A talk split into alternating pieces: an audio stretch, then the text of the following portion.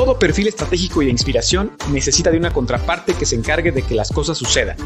Es por ello que en este programa, En la cancha de los negocios, el experto en ventas, experiencia del cliente y fundador de Shopology, Carlos Agami, se une al experto en eficiencia, operación de negocios y director general de la misma empresa, Pepe Sainz, para debatir la realidad de las marcas y empresas en esta nueva era desde un punto de vista directo, empático y enfocado a que tomes acciones inmediatas para mejorar tus resultados. Bienvenido y que lo disfrutes. Hola a todos, bienvenidos a este episodio de En la cancha de los negocios. Creo que este es uno de los episodios más importantes que hayamos hecho. Eh, el día de hoy, bueno, primero que nada le doy la bienvenida a mi amigo y socio José Luis Sánchez. ¿Cómo estás? Carlos, muy bien, qué gusto verte y a nuestros amigos. Igualmente, igualmente. Eh, bueno, eh, estaremos hablando acerca de uno de los puntos que desde mi perspectiva es lo que mata el crecimiento de los negocios, pero también el que mata el crecimiento de las personas. Eh, y tiene que ver exactamente con cómo le haces para, como líder, incluso como colaborador que no es líder, para manejar tu propia emoción y tu propia presión. Recuerdo hace algunos años, eh, en un curso de ventas que yo tomaba, eh, que provenía de Blair Singer, el escritor del libro de Vendedores Perros, con el cual no estoy de acuerdo, pero, pero recuerdo, recuerdo este curso en el cual nos enseñaban lo siguiente, nos enseñaban que eh, los negocios son como una olla que está en el sartén. Y a medida que empiezan a incrementar las expectativas y las exigencias para un negocio porque está teniendo mejores resultados o porque se le están exigiendo mejores resultados, la temperatura empieza a crecer.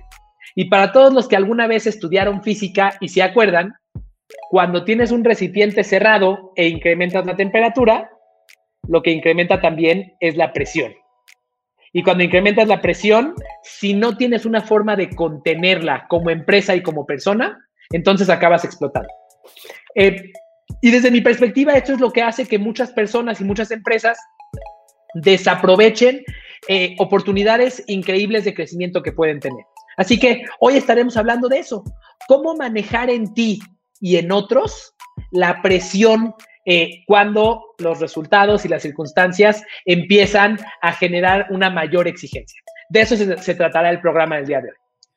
Vital, Carlos, como, como lo dijiste, y, es una situación que, que, nos toca vivir con ella día a día, mes con mes ahorita en la etapa, en la etapa final del año se incrementa para muchas de nuestras empresas, para el retail, para el servicio se incrementa, viene noviembre, ya estamos por empezar octubre en este 2021 tan cambiante y, recordando nuestras bases, poniendo a la gente en, en, medio, poniendo al colaborador en medio y al ladito el cliente, si nos enfocamos de las personas, de sus emociones, de lo que opinan y cómo lo sienten, es cuando como jefes, líderes podemos hacer, como, como líderes, no como jefes, pero de eso vamos a hablar hoy, ¿no? Excelente tema, Carlos. Mira, a mí me gustaría empezar por contar la historia ficticia de una persona que está pasando por una situación como esta, que es una, es una historia eh, por la cual todos hemos pasado, todos hemos pasado, en cualquiera de las posiciones todos hemos pasado. Eh, y la historia comienza eh, cuando las cosas están bajo control. Cuando tienes como colaborador o como líder, tienes claridad de lo que se espera de ti. Cuando básicamente estás haciendo exactamente lo mismo que, otras, que otros esperan de ti, los resultados se están dando. Ahí es cuando inicia.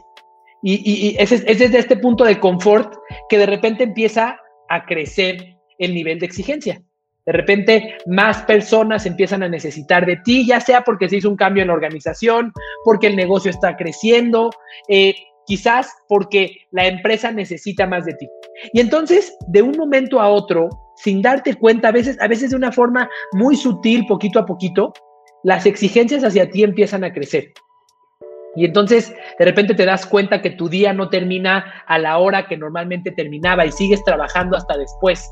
O de repente te das cuenta que no estás cumpliendo con lo que otros estaban esperando de ti.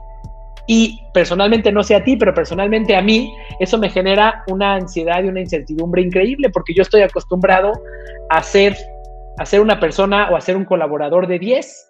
No me gusta ser de 9 ni de 8, pero lo grave no es que esto ocurra, lo grave es lo que viene después. Cuando, cuando uno empieza a tomar esta, esta, estas fallas con un atributo o con una relación hacia lo personal, y cuando empiezas a decir, fallé porque fue mi culpa, fallé porque no soy suficiente, que es, es ese, es ese eh, fantasma que está en la mente de todos, el miedo a no ser suficientes. Eh, dice Tony Robbins, si no soy suficiente no seré querido. Es el miedo, es el miedo primario en los seres humanos. Si no soy suficiente no seré querido. Cuando, cuando cae en nosotros ese miedo por no ser suficientes, entonces viene algo que es catastrófico, que es que empezamos a construir historias inconscientemente de cuál es la razón por la que no estamos dando resultados. Y decimos, sí, pero esto no es mi culpa, es culpa de tal y cual que antes me habían dicho esto y ahora me dijeron esto. Esto no es mi culpa, es culpa de que eh, la empresa me está pidiendo más cosas de las que estaba yo acostumbrada. Ah, piensa en esto desde un punto de vista eh, como líder y también desde un punto de vista como colaborador, este, incluso como líder de tu propia empresa. ¿Cómo es que cuando las circunstancias cambian, tu cerebro, que lo primero que quiere es protegerte, comienza a crear y a encontrar o a inventar razones por las cuales las cosas nos están dando, que muy probablemente distan mucho de la realidad. Y mientras no logres evitarte caer en ese, en ese río de mentiras y excusas, acabarás, eh, pues acabarás tirado en la cascada al final del río eh, y después arrepintiéndote por no haber tomado el control de tu propio camino y no haber reconocido cuáles eran, eh, pues cuáles eran las cosas que te tocaban a ti. Totalmente, Carlos. Y me recuerdo la frase de nuestro gran mentor Craig Clemens y tú, la, tú lo utilizas en, alguna comunicación donde dice que, que está bien y no es tu culpa, ¿no? Porque esto le pasa a mucha gente y no es su culpa si partimos desde, desde un enfoque cultural del latinoamericano, ¿no? De, hablamos mucho la diferencia de, de, un emprendedor donde sabes que no tienes tu sueldo asegurado para el mes que entra ni en seis meses, te estás jugando todo por el todo, tu mente está lista para, para accionar, para aprender, para probar, para eficientar recursos, ¿no? Estás, estás con los sentidos puestos en que, en que funcione. Y por el otro lado, quien no es emprendedor, quien tiene un trabajo generalmente de 9 a 6 con tu gafete y todo, se fomenta esta mentalidad inconsciente de, bueno, yo voy, checo tarjeta, yo ya hice lo que me tocaba. Como dices, mientras no pase nada extraordinario, pues, pues estoy en mi zona de confort, aunque pueda ser con exigencia, pero ya la domino, ¿no? Pero cuando llega algo que nos saca de ese, de ese momento, es cuando nueve de cada diez veces no, no, estamos preparados para manejar las emociones que conllevan y después la responsabilidad de los líderes que están junto a nosotros, pues de poder entender y contener esto y redireccionarlo, ¿no? Pero entendemos que pasa mucho, no es su culpa, no es que estén haciendo algo mal, sino es que estamos en la inercia de pues de las corporaciones tradicionales y esta mentalidad del cumplo de 9 a 6 y después me olvido, ¿no? Entonces, partiendo de ahí y queriendo incentivar a nuestra comunidad siempre a pensar un paso más adelante, ¿no, Carlos? Mira, seguro, seguro. Me encantaría que, hablemos un poquito de cuáles son las consecuencias de dejar, de dejar que esto explote, de dejarte caer ahí. Eh, quiero decirles, quiero compartirles que incluso yo como emprendedor he caído en ese, en, ese estado en el cual no soy dueño de mi propio, de mi propio estado emocional en ese estado en el cual comienzo a, comencé a crear excusas, incluso recuerdo en un momento en el cual los socios de la empresa me invitaban y me pedían que cerrara la empresa porque los resultados no habían sido los adecuados durante años consecutivos y mis promesas no se habían cumplido. Recuerdo que en ese momento dije, sí, pero ¿por qué no cierras esta otra empresa que también tienes si también está teniendo problemas? Sí, pero no es mi culpa, el problema es que tú me estás presionando demasiado. Sí, pero no es mi culpa, el problema es que es que tú no me quieres dar tanto tiempo como necesito. Sí, pero no es mi culpa. Y entonces perdí de vista oportunidades de negocio que tenía enfrente de mis narices por, esta, por haber caído en esa misma circunstancia, incluso siendo emprendedor, ¿eh? Incluso siendo emprendedor. Me parece que, que no es algo eh, exclusivo de aquellos que reciben una nómina cada viernes, sino es algo en lo que, en lo que cualquiera de nosotros puede caer. Y ahora, ahora eh, me gustaría que hablemos acerca de cuáles son las causas. ¿Qué es lo que hace que una persona eh, caiga en este agujero de presión y no pueda salir de ahí. Desde tu perspectiva, ¿qué es lo que hace que alguien no sepa manejar esta presión que le llega eh, en momentos de crecimiento, en momentos de estrés, en momentos de crisis en una organización y entonces no esté con, la mejor de sus capacidades para alcanzar sus objetivos? Mira, Carlos, que generalmente nadie nos prepara, ¿no? O sea, la, escuela, la preparación tradicional, pues no toca estos temas, ¿no? Si acaso en algo de psicología muy por encima, ¿no? Y lo que decía Freud, etcétera, pero estas cosas las aprendes viviéndolas, ¿no? Y hay veces que, los trancazos te van haciendo combinado con tu perfil, ¿no? Hablamos mucho de la diferencia de, tus skills, fuiste, a, fuiste al MBA y tienes 10 en tu maestría, las famosas soft skills que están muy de moda en este momento de que los, los reclutadores las usan, pero realmente lo que importa es el comportamiento de la gente en la vida real, ¿no? Y en este tema hay que tener mucho tacto para, para saber leer el panorama de tu equipo, saber a quién vas a traer, saber a la gente que ya tenías, cómo está en la parte de skills, pero cómo es la parte emocional también. Hemos hablado mucho de, que como líder es una obligación que, les decimos acá en Shopolo y desde Shopolo y hacia ustedes es conocer a tu equipo, es preguntarles quiénes son, cómo están, cómo se sienten, qué opinan, cómo están con su familia, cómo ven el mundo. Y como líder vas tomando nota mental o vas tomando notas también para tener un seguimiento de tu, de tu equipo. Y ya sabes que hay gente muy buena en la parte analítica, descriptiva y de seguimiento a cronogramas, por ejemplo, pero le hace falta fortalecer otras áreas, a lo mejor sociales, a lo mejor de gestión, a lo mejor emocionales y viceversa. Quien tenemos en ventas o en comercial o en marketing, a lo mejor son muy efusivos, mucha relación, mucha comunicación por redes, pero les falta orden y les falta tacto y les falta cabeza fría. Entonces, eh, en resumen, Carlos, yo creo que nadie nos prepara. Yo creo que hay que tener una combinación y un equilibrio entre, entre la actividad técnica, táctica que tanto comentas aquí, pero también en la parte emocional. Es muy importante desarrollarnos a la par en la parte emocional. ¿Qué opinas? Mira, yo pienso que dentro de las causas, eh, yo, ahora yo, yo puedo concebir dos causas principales. La primera tiene que ver con este miedo primario en el ser humano a no ser suficiente. Cuando dentro de mí tengo esa, ese, ese, ese pavor porque en algún momento me evidencien y me demuestren que no soy suficiente, en el momento que alguien toca una fibra que posiblemente podría demostrar que no soy suficiente en mi cabeza, en ese momento voy a explotar por completo porque le tengo miedo no no a fallar, sino le tengo miedo a la consecuencia de fallar. Eh, dice Tony Robbins que las tres palabras a las que, a las que más miedo le tiene el ser humano es pérdida, menos y nunca. Sentir que voy a perder algo, sentir que voy a perder la, la, expectativa que tienes tú de mí o la imagen que tienes tú de mí, es algo que no nos gusta. Si mi jefe siempre me veía como alguien, como alguien en quien podía confiar, de repente que alguien, que alguien me, me insinúe que no estoy siendo visto como eso es algo que me duele. Sentir que voy, que voy a obtener menos. Sentir que a causa de esto voy a tener una consecuencia de que voy a obtener menos. O sentir que a causa de esto no voy a, nunca voy a lograr cierto objetivo. Así que eh, perder, menos o nunca. Son las tres palabras que más miedo nos causan porque van directamente hacia, hacia un miedo natural del ser humano.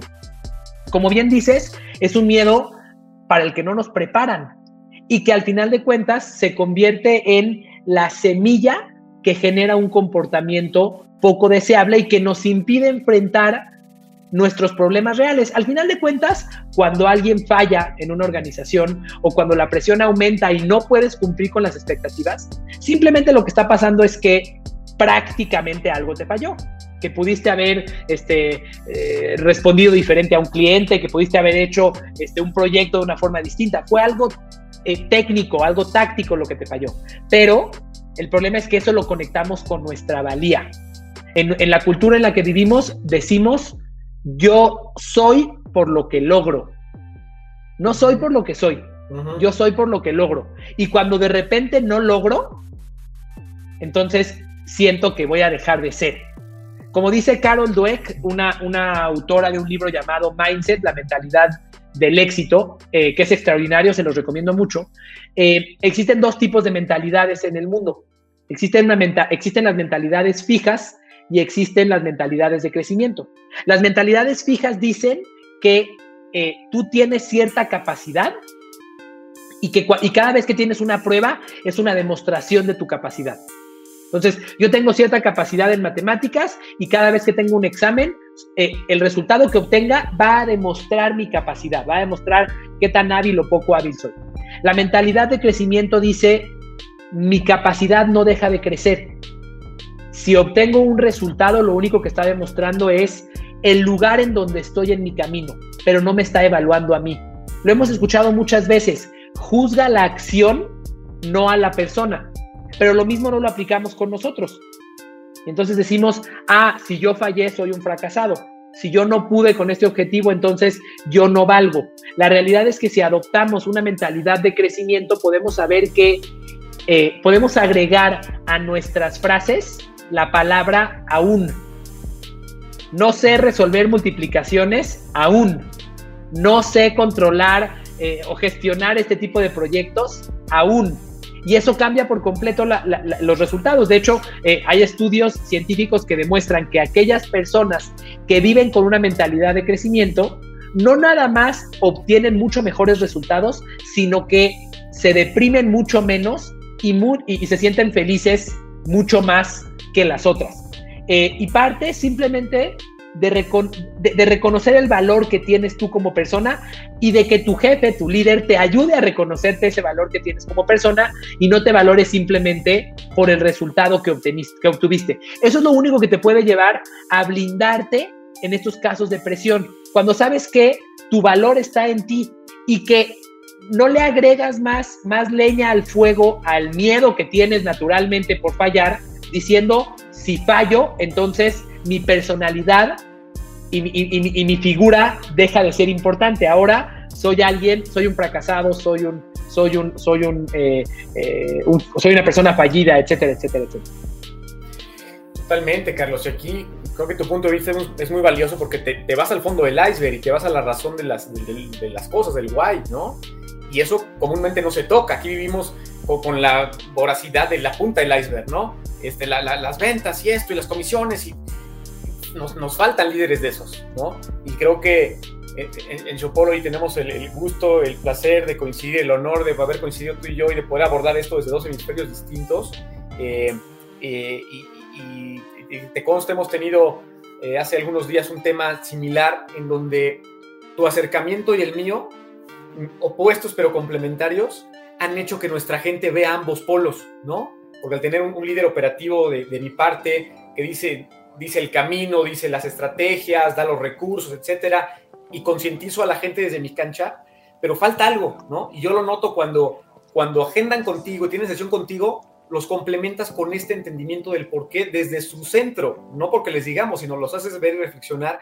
Y es una práctica que a lo mejor si quieres comentar algo, lo que hemos vivido y lo que ayudaría a nuestros amigos que nos están viendo a meter un poquito de esta fórmula a sus empresas, ¿no? Mira, yo, comenzaría por compartirles, como bien dices, que nosotros lo estamos viviendo. Gracias a Dios, nosotros estamos, estamos teniendo la oportunidad de servir a más personas que nunca. Este, ya, ya hemos llegado al punto en el que, gracias a Dios, la agenda comienza a convertirse en un problema. Eh, ese punto que cualquier emprendedor dice, bueno, ya cuando tenga cola de gente ya veré, bueno, pues nosotros gracias, gracias a Dios estamos, estamos en ese punto y estamos viendo cómo trabajarlo, pero así como se comenta como un triunfo desde un punto de vista de marketing o desde un punto de vista de servicio y de posicionamiento, también se convierte en un reto porque nuestro equipo de trabajo de repente está enfrentando el doble o el triple de cargas de trabajo de las que tenía hace algunos meses. ¿Cómo, cómo manejas eso? Eh, eh, muchas veces y en muchas organizaciones lo que ocurre es que pensamos solamente desde un punto de vista de eficiencia y decimos, ok, eficiencia de acuerdo con los libros de ingeniería es valor producido entre la inversión realizada o entre los costos que tuvo. Entonces yo digo, ok, si lo único que, si, lo único que hice fue crecer mi valor producido, pero mantengo mi plantilla y mi, y mi esfuerzo al mismo nivel, estoy incrementando mi eficiencia. Pero no nos damos cuenta que a veces ese incremento de eficiencia viene a costa del bienestar de los colaboradores. Y no estoy diciendo que no busques eficiencia. Sin embargo, eh, busca eficiencia que sea permanente o que sea sustentable. No busques eficiencia temporal en, la cual acabes con el bienestar de las personas y a los pocos meses, a los pocos años, algunos... Eh, en, Latinoamérica tenemos gente muy luchona que aguanta mucho, pero eh, que no necesariamente es el camino correcto. Eh, busca, busca una eficiencia que sea verdaderamente sustentable. Y para ello, lo que, tienes, lo que tienes que buscar es verdaderamente empatizar con cada colaborador y entender, primero que nada, que sí, la presión se incrementó por alguna razón, porque el negocio está en crisis, porque el negocio está en una crisis de crecimiento. Hoy escuchaba eh, un libro eh, que se llama Confianza, de Osho. Eh, y una de las cosas que decía es que el ser humano vive en una constante crisis. Estamos en crisis en todos los momentos de nuestra vida. Este, cuando mi hijo de cuatro años está creciendo físicamente, le duelen las piernas. Y, mi hijo me dice, papá, ya no quiero ser adulto, estoy bien así. porque, porque, porque el dolor, porque el crecimiento le está causando dolor. Vivimos en una constante crisis. El tema es cómo manejamos esa crisis. Simplemente lanzamos a nuestro equipo al ruedo a sufrir con esa crisis. Ahí van más, ahí va más trabajo, ahí va más exigencia y manéjate como quieres. O lo hacemos, además de ponerle más exigencia creyendo en ellos, lo hacemos ayudándoles a enfrentarlo. Lo hacemos con empatía con ellos. Ok, sí, quiero que hagamos más con menos o quiero que hagamos más con lo mismo. Perfecto, se vale. Ese es, ese es el principio de lo que hace que una organización genere valor, que hace más con menos o con los mismos recursos eh, y eso le permite generar utilidades para, para, los empresarios y para, y para los colaboradores de la empresa. Eh, pero ¿cómo podemos generar más mientras hacemos crecer a los colaboradores y no mientras nos, nos eh, servimos de ellos? No mientras este, hacemos que la empresa crezca, crezca a costa de su bienestar, su estado de ánimo, su estado físico, etcétera, etcétera, etcétera. Totalmente, Carlos, totalmente. Partiendo de la, de la, ética, de la empatía, como dices, que aparte es nuestro, nuestro mantra para todo, ¿no? La empatía con colaboradores, con el cliente, o sea, no hacemos nada que no parta de la empatía en temas de, de, los entrenamientos que das. Creo que no damos un paso ni siquiera de propuesta comercial, sino antes hay un diagnóstico y empatizamos con los colaboradores de, de quien nos contrata, ¿no? Y eso nos hace distintos. Eh, partiendo de esto, Carlos, si, si, lo vamos seccionando en, en, tips eh, que puedan ejecutar rápido nuestros amigos que nos están viendo, que, que son empresarios o a lo mejor son directores con áreas grandes a su cargo, áreas operativas, áreas comerciales, viene esta época fuerte del año. ¿Qué, tips, qué, herramientas les podemos dar para ayudarlos en esta época donde se puede presentar la, presión? Mira, empiezo. El primer tip tiene que ver con, con, con bienestar personal. Lo primero es que tienes que cuidar el bienestar personal. El vehículo que utilizas tú y tu equipo para realizar todas las metas de tu organización es tu cuerpo. Y es, es, ese, ese vehículo es al que menos atención le ponemos. Normalmente lo que decimos es, sí, yo trabajo muchísimo y no duermo, miren, soy el héroe, porque yo no, yo, yo no duermo, yo duermo cuatro horas porque, porque estoy muy ocupado. Cuando hablas con alguien y le preguntas cómo estás, se enorgullece de decirte, no, estoy tapado, estamos ocupadísimos. Este, como decía un, coach al que conocí hace algunos años, confundimos business con business.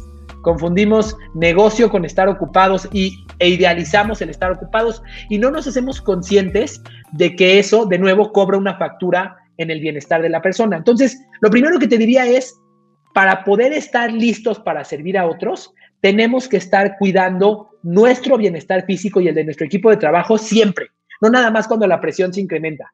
Porque una persona que eh, tiene un estado de salud adecuado es una persona que tiene mayor probabilidad de poder manejar la presión eh, con inteligencia, de, evitar que la presión se apodere de él. Entonces, cuida ese, ese bienestar emocional tuyo, primero que nada, y segundo, de tu equipo. Eh, muchas veces cuando, cuando una persona pasa por un momento difícil, lo leí alguna vez en un libro de Tim Ferriss, eh, uno de estos libros que hace él de compilaciones de diferentes este, personalidades, no me acuerdo si fue el de eh, Tribe of Mentors o el otro, Tools of Titans, eh, que entrevista a una persona cuyo nombre no me acuerdo, y esta persona dice, siempre que me, siempre que me siento enojado, siempre que me siento frustrado, estoy parafraseando obviamente, lo primero que hago es preguntarme, ¿dormí? ¿Comí? ¿Estoy respirando? Porque en muchas ocasiones la causa por la cual eh, las tensiones comienzan a incrementarse y las capacidades de las personas comienzan a reducirse es una causa física. Hablaba, hace, algunos días aprendía que eh, médicamente, después, después de tres o cuatro días de no dormir bien, ya se considera una condición, ya se considera una, enfermedad, ya empieza a, eh, a, cobrar una factura en el desempeño cerebral y si, cobra una factura en el desempeño cerebral, también lo hace en el, en, el, en el manejo de tus emociones. Entonces, cuando tienes a un equipo de trabajo que por alguna razón u otra ha estado presionado para, para entregar, para terminar con algo eh, y ha dormido poco o se ha saltado alimentos, en ese momento lo que estás haciendo es, eh, estás demeritando, estás eh, decreciendo sus propias habilidades para enfrentar la presión. Entonces, cuídalo. En el ejército, por más exigentes que son, tengo un gran amigo que es este teniente, bueno, era teniente y ahora es almirante, no recuerdo cuál es la, siguiente posición de la Marina, y él dice, tienes que dormir. En, en, la Marina dormimos siete horas y no es juego. Entonces, ¿verdaderamente estás preocupado por eso con tu equipo? A veces los líderes disfrutamos tanto hablar de nuestro negocio o estamos tan ansiosos por él que ocupamos tiempos que no corresponden. Yo recuerdo que tú y yo tuvimos una conversación hace un año en la que dijimos, nos dijimos el uno al otro, oye, estamos ocupando más tiempo del que deberíamos, porque tú y yo teníamos llamadas a las 8 de la noche, a las 9 de la noche, y nos apasionaba tanto que nos seguíamos, pero ahí teníamos a nuestros hijos esperando y a nuestras esposas esperando, y estábamos, estábamos demeritando nuestra propia capacidad para los siguientes días, hasta que hubo un día que ambos nos hicimos la promesa de decir, cuando terminó la jornada de trabajo, terminó la jornada de trabajo. Y si, la, y si aquello que me quieres decir puede esperar hasta mañana, pues que espere, porque pagamos un precio más alto por eh, no cuidar nuestro bienestar. Y me parece que ese es el primer, el, el primer principio que debemos de cuidar en nosotros mismos y en las otras personas.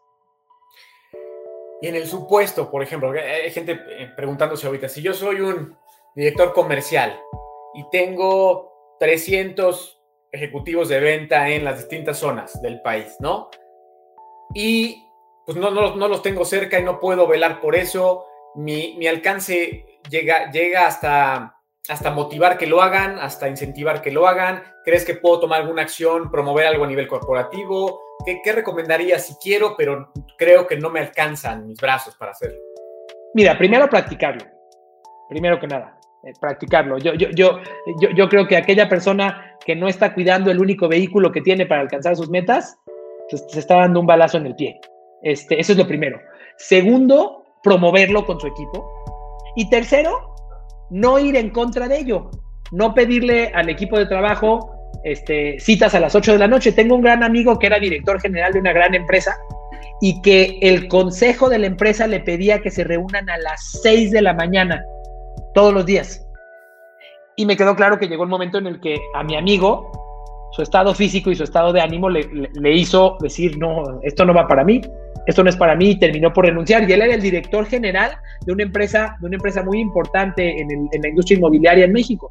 Entonces, eh, creo que, creo que eh, promoverlo y vivir con esos, con esos principios, si estás cerca de tu equipo, eventualmente los vas a contagiar.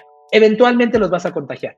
Este, entonces creo que, creo que ese sería el principio. Y por otro lado, no hacer cosas que vayan en detrimento de la salud de tus colaboradores. Y, finalmente, estar consciente cuando una persona está siendo víctima de su propio estado físico en su estado emocional. O sea, cuando una persona eh, son las 10 de la noche y está hablando con su esposa, lo digo porque soy, soy, me pasa o me ha pasado eso, eh, estoy hablando con mi esposa a las 10 de la noche y realmente no nos estamos comportando con la, mayor empatía que podemos tener. ¿Sabes qué hacemos mi esposa y yo? Incumplimos la famosa regla que dice no te vayas a dormir enojado y decimos, mi amor, estamos muy cansados. No pasa nada, vámonos a descansar. Vamos a enfrentar esto con, mayor tranquilidad. Me parece que tener la paciencia de, de, de entender que el que está hablando en ciertos momentos no es la razón, ni la lógica, ni la empatía, sino es el cuerpo desde un punto de vista de emergencia, de ya no puedo con la presión, no he dormido, no he comido, estoy cansado. En ese momento decir, no pasa nada, no lo vamos a resolver hoy. Y no querer forzarlo. Algo que ocurre comúnmente es que nos, em, nos enfrascamos en conversaciones que están en la punta del iceberg. Entonces estamos peleando entre el jefe y el colaborador o entre el colaborador y el colega por temas triviales. No, lo que pasa es que tú no me mandaste el correo. No, lo que pasa es que eh, ese, ese nuevo puesto que tú pusiste no va a funcionar. Sin darnos cuenta que esa no es la realidad. Y, aquí la mayoría de las conversaciones, más del 90% de las conversaciones o 99% de, las conversaciones que tenemos en las empresas están acá arriba, sin darnos cuenta que esto es puro bullshit, esto es mentira, este, este, este es, una, esta es una ilusión que estamos creando para evitarnos el, el reto de confrontar la realidad, porque no es fácil decir, oye, la verdad es que me sentí menos por no haber logrado mi objetivo. Oye, la verdad es que sentí que no me escuchaste. Oye, la verdad es que siento miedo de perder mi trabajo. Oye, la verdad es que siento miedo de perder mi posición contigo y la admiración que tenías hacia mí. Como no queremos enfrentar eso y decir la realidad, nos quedamos en la parte de arriba, diciendo, sí, claro, el problema es que el puesto, el producto, y empezamos a, y empezamos a discutir esto y hacemos reuniones para discutir algo que no es el problema.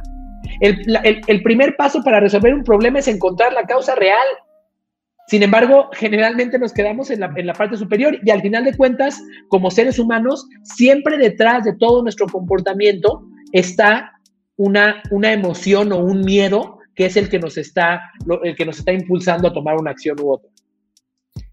Totalmente cierto, Carlos. Y eso que mencionaste hace un par de minutos de como tip de estar muy cerca del equipo, eh, compartiendo un poco de nuestra intimidad, eh, en el momento que dices, de este final 2021 nos estamos creciendo mucho, gracias a Dios, que estaba hace tres años, dos años, lo planteábamos como muy etéreo, como en un sueño, y, va pasando, ¿no? Porque estamos entregados a ciertas estrategias y, de corazón con la empatía. Curiosamente, cuando hemos estado más cerca del equipo, que es actualmente en el último año, es cuando menos hemos visto el equipo en persona, ¿no? Estamos trabajando 95% en, en, por vía internet y es cuando más cerca estamos de nuestra gente. Lo sentimos cerca, te sienten cerca y, y, compárteles que apenas la semana pasada tuviste el placer de conocer a una colaboradora en persona, que hablamos muchas veces al día, pero apenas cómo es esta magia de la tecnología bien usada, ¿no? 100%, 100%. Eh, sí, sí creo que hay, hay valores que solamente se pueden ver en el sitio. Este, la semana pasada, por ejemplo, hice un viaje para ir a visitar una cadena de tiendas muy importante en el país, porque hay ciertas cosas que se tienen que ver ahí, pero hay muchas otras que se ven viendo a los ojos a la otra persona. Hay muchas otras que, que, se, que, se, que se escuchan cuando hablas con alguien. A mí me ocurre de repente que iniciamos una junta y le pregunto a alguien, hola, ¿cómo estás? Bien, inmediatamente sé que, sé que no está bien. Sé que no está bien. Y no necesariamente digo, bueno, dime cuál es el problema y vamos a resolverlo. Tenemos que entender que las personas no son, no son una máquina que apretamos un botón, resolvemos el tema y se acabó. Las personas a veces necesitan estar angustiados, a veces, a veces necesitan, necesitan pasar por ese proceso y tenemos que respetarlo. Pero, pero lo podemos identificar, aunque, independientemente de que no estemos frente a frente con la otra persona este, de forma física, ¿no? Y es lo que hablábamos, si una limitante interna del líder, del jefe es no los puedo ver a todos, es que están en diferente lugar, pues con la tecnología, con el celular y con una videollamada por diversas plataformas lo pueden ver. Yo a mi gente le digo mucho, yo, hoy tuvimos el caso de una junta, les digo que es muy valioso para nosotros vernos por, por, por videollamada, vernos, porque ves el lenguaje corporal. Aquí les hemos dicho, Carlos toca mucho el tema de de que muchos estudios dicen que el 93% de la comunicación es no verbal, ¿no? Tono de voz y, este, y lenguaje corporal. Y solo el 7% las palabras y los numeritos y el Excel, ¿no? Y les los invitamos mucho siempre a, ver al, al, colaborador, al cliente, verlo. Si no se puede, por lo menos por llamada, porque escuchan su voz y escuchan su contestación, su respiración, ¿no? Y los invitamos mucho ahí. Entonces, lo que dice Carlos, totalmente válido como a manera de tip para que se quiten ciertas creencias limitantes de que tienen que viajar a Monterrey en un avión para verlo. No hace falta, agarren su, celular y dedíquenle 15 minutos honestos. ¿Cómo estás? ¿Cómo te sientes? ¿Qué opinas? ¿No? Y la gente lo, lo agradece y nos ha constado en los últimos años, Carlos. Seguro, y, aprender cuando hacemos esto, aprender a escuchar. Lo que nos pasa eh, como seres humanos, como alguna vez escuché en una conferencia de Jordi Rosado, que estamos tan ansiosos por participar y por ser vistos que, la otra persona no ha terminado de decir lo que está diciendo y nosotros ya estamos maquinando cuál va a ser nuestra respuesta. No estamos acostumbrados simplemente a escuchar, porque incluso le, le tememos al silencio incómodo que hay entre el término de la frase de la otra persona y el inicio de nuestra intervención. Entonces, como no quiero que haya silencio, mientras el otro está hablando, mi cabeza ya está pensando en lo que voy a decir. Y entonces no estoy escuchando realmente. no estoy escuchando realmente. Te puedo decir que la mayoría de los jefes que he tenido la oportunidad de conocer ya tienen la respuesta antes de escuchar el problema. Ya saben lo que van a decir. Y entonces, básicamente lo que hacemos es que ya tenemos la respuesta, pero no sabemos cuál es la pregunta. Y cuando termina la otra persona de hablar, ahí venimos con la respuesta y vemos cómo la hacemos entrar a fuerzas, metemos la tuerca, metemos la, tuerca en el tornillo a fuerzas, aunque, aunque no quepa, con tal de decir la respuesta que ya teníamos. No, no tiene nada de malo decir, entiendo que no te sientas bien. Y así como lo acabamos de hacer ahora, quedarme callado. No tengo la respuesta. Como líderes no tenemos que tener la respuesta. Se vale decir, entiendo que no te sientas bien, no comprendo la razón aún, estoy para servirte y la, podremos encontrar juntos. Es más, y no tengo prisa. En el momento en el que le quitamos la presión al colaborador de, te me corriges ahorita, ¿eh? Te me corriges ahorita. Ahorita te quiero feliz. En ese momento, eh, el colaborador lo, logramos, logramos justo lo contrario de lo que aparentemente estamos diciendo. Logramos quitarle presión y eso le permite acercarse mucho más rápido hacia poder mejorar su, resultado, hacia poder mejorar su estado de ánimo. Totalmente, Carlos. Y mira, yo me pongo los zapatos de algún director que nos esté viendo, empresario, que tenemos cada vez más y más, gracias a que nos comparten y comparten tu contenido en redes y por correo y demás. Este, si tú como director, como dueño, percibes que algo está pasando en tu equipo, sabes que algo pasa, no, no te toca a ti, tú estás ocupado en otras cosas, y sientes que tu equipo gerencial o tu equipo subdirectores le falta este tacto del que tú hablas, ¿no? Porque hay, que conocer mucho y hay que dejar la parte del ego y, realmente prestarte a escuchar y a ser empático. ¿Qué recomendarías? ¿Cómo, cómo un, director, un empresario que dice, sí pasa en mi, en mi empresa, no me toca a mí, ¿cómo le hago para darle herramientas a mi equipo directivo o a quién traigo? ¿Qué, guía me das, Carlos? Mira, lo primero es que las emociones se transmiten. Eh, cuando un equipo está hablando con su líder y está ansioso, inmediatamente el, líder va a sentir ansiedad. A mí me ha pasado muchas veces que de repente me empiezan a decir, incluso nos ocurre en las juntas, cuando dicen, no, estoy muy preocupada por esto, estoy muy angustiado. Y cuando escuchamos eso como líderes, al menos en mí inmediatamente se prende una alerta y me empiezo a sentir ansioso yo mismo. Y en muchas ocasiones me ha pasado que yo respondo con la misma ansiedad con la que me hablaron. O incluso yo tomo esa, esa ansiedad con la que me hablaron como un detonante y exploto mucho peor que, los, que las personas mismas que me estaban hablando. Entonces, eh, lo primero que tenemos que hacer es no tomar como nuestros ansiedades ni angustias que no son nuestras. Si quieres sacar a alguien de un, de un pozo de agua, y te metes con él al pozo, pues entonces ahora están los dos igual de fregados. Claro que tienes que empatizar con él y decir, te entiendo, seguramente está bien oscuro allá abajo. Y te voy a aventar una cuerda, pero no me puedo, no me puedo meter contigo y, sufrir lo mismo que estás sufriendo tú. Me parece que el primer paso es la ecuanimidad de, de, mía como líder al recibir eh, la, la, retroalimentación de mi equipo. Es decir, ok, me queda claro que estás muy ansioso, yo respiro y sé que lo mejor para ti es que yo muestre empatía por ti, pero que yo sea el dueño de mi propio estado emocional. Que no permita que mi estado emocional se lo lleve cual hoja al viento. ¿De acuerdo? Eh, y en ese momento yo puedo, yo puedo empezar a influir en los que están cerca de mí. Y básicamente de, esta manera voy a mostrar un ejemplo. Verdaderamente eh, el, árbol, ¿cómo es? el fruto no cae muy lejos del árbol. Tus colaboradores de tu primera línea de trabajo van a ser un reflejo de lo que eres tú. eso, es, lo que serán con sus equipos. Y entonces, de repente nos encontramos con líderes eh, que sin darse cuenta por qué, son extremadamente groseros y prepotentes con sus colaboradores. Y cuando te preguntas quién les enseñó a trabajar o quién es su jefe, encuentras la respuesta. Lo mismo puedes encontrar de la otra forma. Me parece que eh, eh, es algo, no es algo que se ponga en una regla ni algo que se capacite. No es algo que se capacite, es un, es un comportamiento que se observa y se imita. No es algo que viene en el manual de trabajo de la empresa.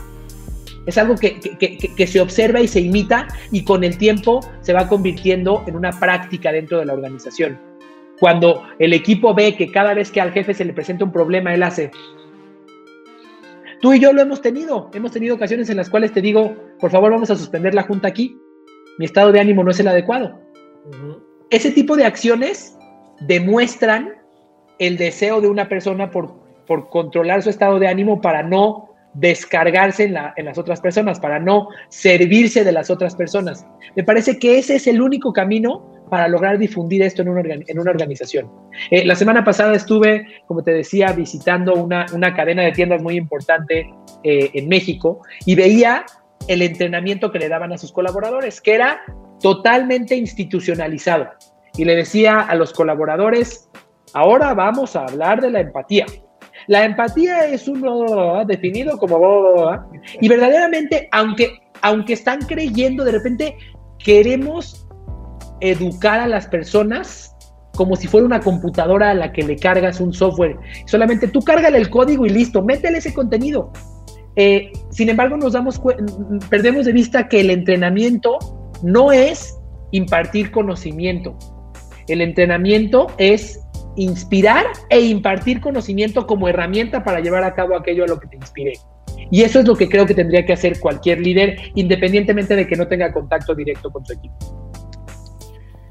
Toda la razón, Carlos, toda la razón y, toda la congruencia porque es, es, el cómo hacemos las cosas aquí adentro, ¿no? Y es, y es el por qué, eh, sin tener un vendedor en la nómina, ¿no? Estamos vendiendo como nunca porque estamos hablando con honestidad y congruencia y la gente dice, ah, pues sí es cierto, sí me pasa a mí, ¿no? Y lo que él dice, lo que Carlos Haga dice, pues, pues es cierto, ¿no?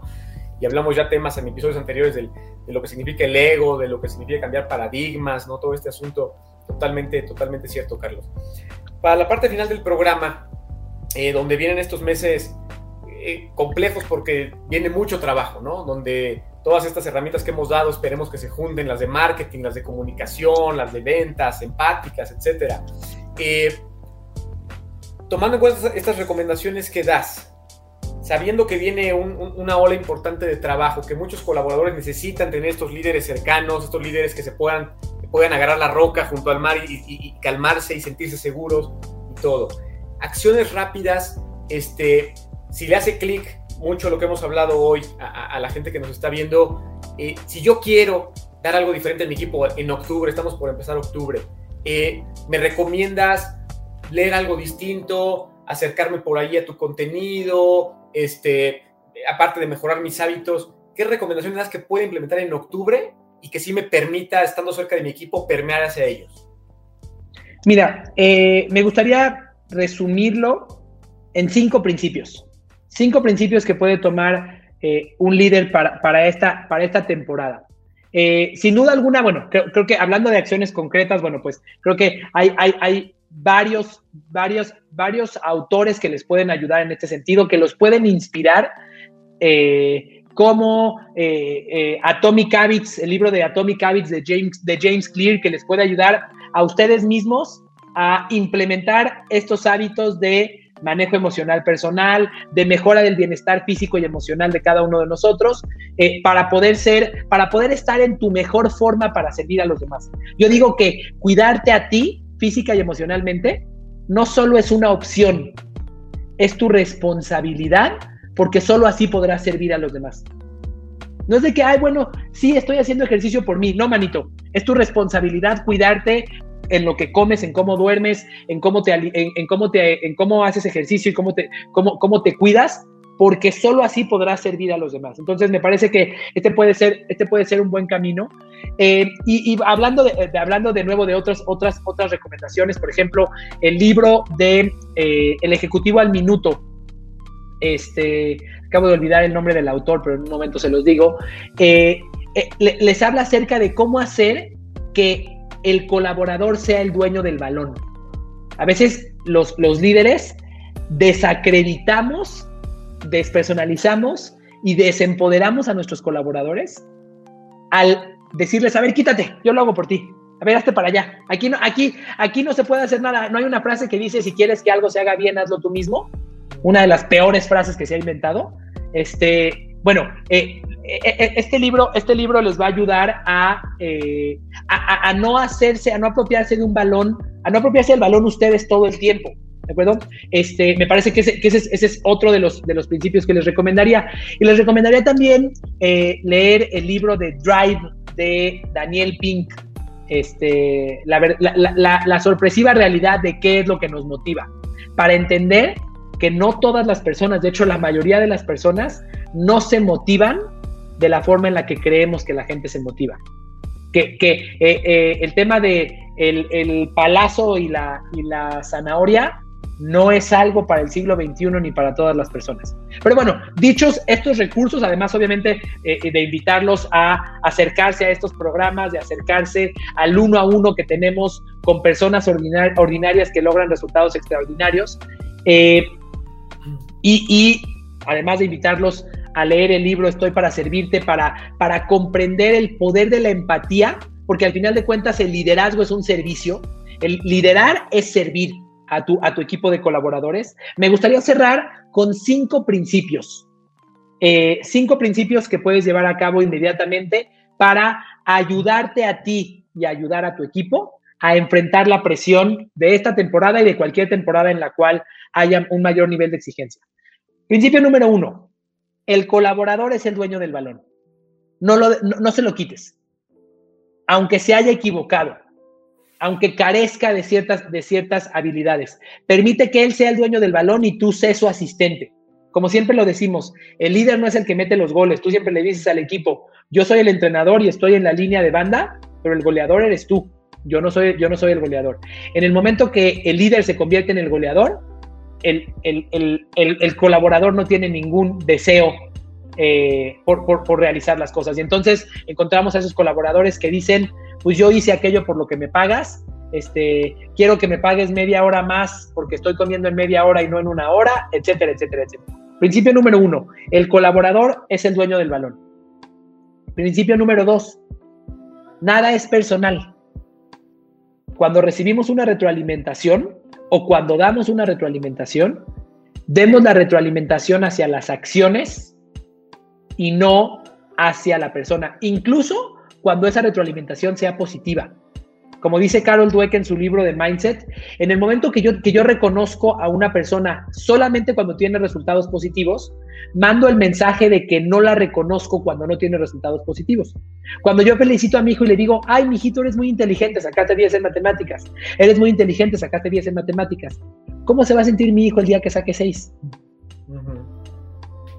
Uno de mis peores momentos eh, de furia en mi vida fue una vez que me saqué 6 después de haberme sacado 10 y 9 toda mi vida, porque para mí mi valor estaba en el resultado que lograba. Entonces, la retroalimentación va siempre hacia la acción. Hiciste algo increíble. felicidades por tu esfuerzo. Incluso es algo que puedes aplicar con tus hijos, si es que tienes hijos. Reconoce el esfuerzo, no el resultado. Cuando reconoces el resultado, vinculas a esa persona con que su valía depende de lo que logre y no depende de lo que es ni de lo que se esfuerce. Tercero, la emoción está detrás de todo. Detrás de cada una de las veces que veas un colaborador inconforme, insatisfecho, molesto, enojado, con poca, con poca pasión, poco entregado, detrás de eso y detrás de esa historia que crea ficticia para no enfrentar la realidad, hay una emoción. O se sintió poco valorado, o sintió, como decíamos, como dice Tony Robbins, less, loss or never. Menos, eh, perdí algo o nunca ah, por esto entonces nunca me van a dar un ascenso, por esto entonces nunca voy a obtener más sueldo, por eso entonces nunca voy a recuperar la, la, buena voluntad que tenía por parte de mi colaborador o de mi jefe. Entonces, siempre no, no te pierdas en la basura de arriba, no te pierdas en la basura de arriba.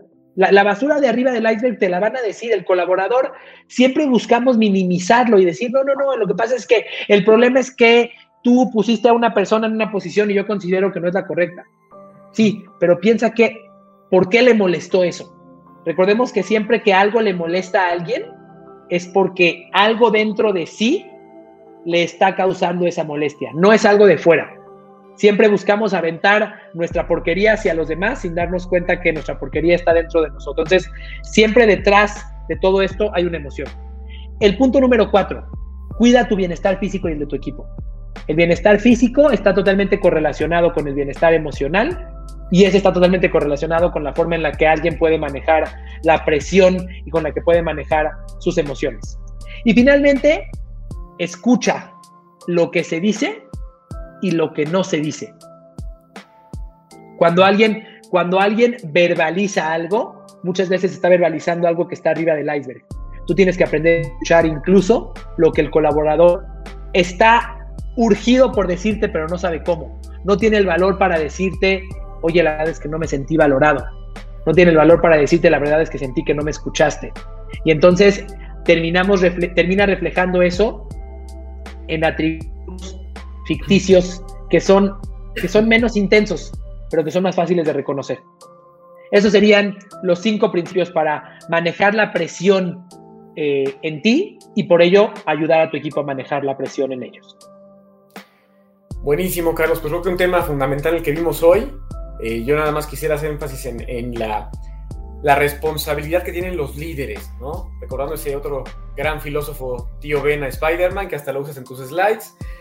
Con, con, gran poder conlleva gran responsabilidad. Aquí, si tienen el, el honor de tener una posición de liderazgo, gerencia, coordinación, director, subdirector, no son más por su tarjeta, porque diga ahí soy el jefe, sino demuéstrenlo. Tienen responsabilidad de convertirse en mejores personas, estudiar, como dice Carlos, leer mucho, preguntar mucho, para que ustedes estén listos cuando algo de esto pase. Tienen que estar listos para su equipo. Y si no lo están, prepárense, porque es la diferencia entre ser líder y ser jefe. ¿no? Jefe es una tarjeta, lo dice, pero el equipo no, no te sigue. líder es quien se baja, se remanga y pone el ejemplo de, de al tsunami es el primero que está en la fila, como nos gusta hacerlo acá, ¿verdad, Carlos? Pues gran tema, grandes, grandes consejos, Carlos. Muchas gracias como siempre. ¿Dónde nos pueden seguir? Si te pueden contactar, ¿dónde te pueden contactar? Bueno, nos encuentran en todas las redes sociales. Eh, Carlos Agami, ahí encontrarán eh, mi, cuenta, ahí nos pueden contactar. Este, asimismo, los invitamos a dejar una evaluación de este podcast en cualquier plataforma donde lo estés escuchando, YouTube, Spotify, iTunes o cualquiera de las otras. Muchas gracias por escucharnos y nos, nos vemos en el próximo episodio de En la cancha de los negocios. Much. Much. Much. Much. Much. Much. Much. Much. Much. Much. Much. Much.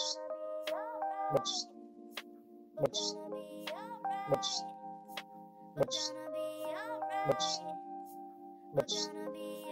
Much. Muchos, muchos, muchos, muchos, muchos, muchos, muchos, muchos,